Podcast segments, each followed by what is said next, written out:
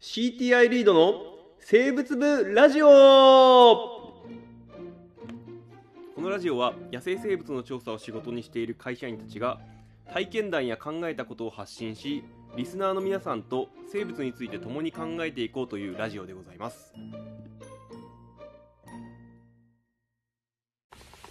はい、始まりました。リード生物部ラジオでございます。はい始まりました。今日は何か奥田君からちょっと言いたいことがあると。いいんですか？いいよ。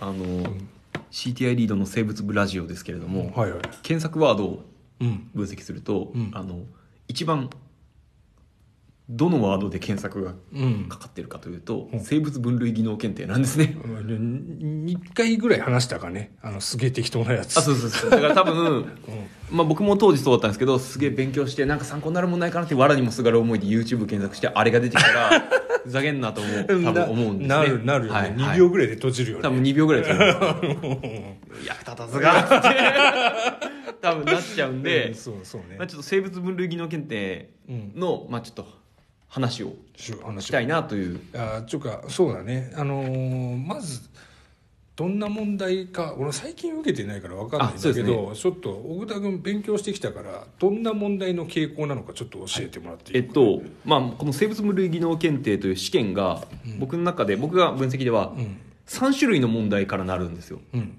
一つ目は過去問。うん。あじゃあ一つ目は過去問とか、うん。えーっとそれに近い内容のもの、要は過去問そのままが出てきたりとか、うん。過去問とあの文章は違うんですけど聞きたいことは一緒。あるいはその過去問を解ける知識があれば、うん。解ける問題。その似たような問題。っうん。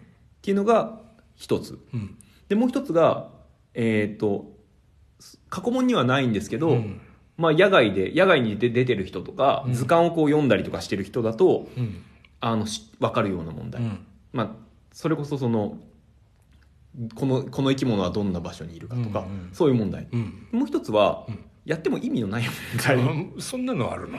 あります。あるんだね。もう正直言って外国の猿とか選択肢に入れられても分からないと思うんでそれをあのね何も過去問とか見てあ外国の猿出そうだなって勉強してる人多分いないと思うんですよ。まあ、でだから多分これが解けるのは外国の猿にもともと興味のある哺乳類の専門の人だけなんですよなるほどね。ななもうなんか聞いてて、えーまあまあいろいろ勉強はしてきたんだよね、はいそういう意味でね、はいはい。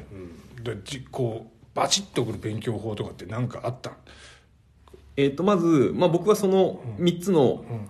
えー、と問題ごあの、問題の種類ごとにうん 勉強法勉強法を変えたんですあねもうあの最後のはやんないんでしょもう。あやっても意味ないやつはもう捨てます。捨てるしょうがないんで。しょうがないで。どうせ覚えてもうん。出てこないんで、もう一出てこ回ない。捨てる。で、えー、とまず、ん。えー、と過去問をやって分かる問題は過去問をうんやります、うん。で僕は過去問を単語帳に書いて暗記して、うん。でかつ、えー、とそのも問題の内容を理解することでその近い傾向の問題。うん例えば北海道の蛇の北海道にいるいない蛇はどれだとか聞かれあた時にその北海道にいない蛇を全部覚えておけば、うん。あの逆に言うとこの中で北海道にいるものはどれかって出てきた時にああまあ解けるんですよね。解けるわけだ問題が違っても。あまあまああの要は問題からトピックというかあー問題だけ解けるんじゃなくてその先にちょっと展開できるような知識の覚え方をすると。そうですだから草、あえっ、とこミシシッピアカミミガメは何ガメかかとか。が出てきたらそれを覚えておけば次にこの中でんあの仲間外れのカメはどれか石ガメ草ガメ琉球山ガメミシシッピアカミミガメみたいな出てきたら、うん。ああミシシッピアカミミガメだなとか、そういう解き方ができる。なるほど。まあであれだね、はい。ちょっとさ、はい。やっぱラジオせっかく検索で来てもらってるからさ、はい。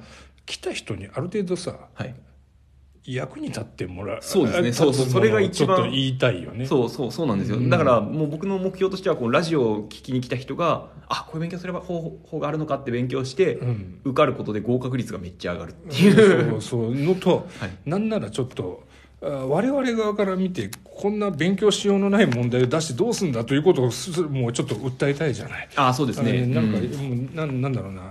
大学入試のさ共通試験とか、まああるけどあれっていろんな予備校の先生が解いたりしてさはい。この問題は回答がおかしいんじゃないかと結構厳しいチェックをやっぱ受けるわけじゃん、はい。この試験そういうのなさすぎだよね。そうですね。それいかんよね と思って、そうですね。まあなんか第三者が解いてちゃんと冷静にこうなんかやっぱ批判の目もある程度ないといかんと思うので、はい。ちょっとそういう意味ではうちの会社がさはい。ちょっとやってやろうか。あいいと思います。あんなちょ面白いですね。ちょっと時間をくれ。3日でいいですか？いやまああ1週間はください。あじゃあ最低1週間。大体1週間一週間で、あのちょっとこの序盤にあるさ一般問題とかさ、はい。俺の専門の魚のところとかさ、はい。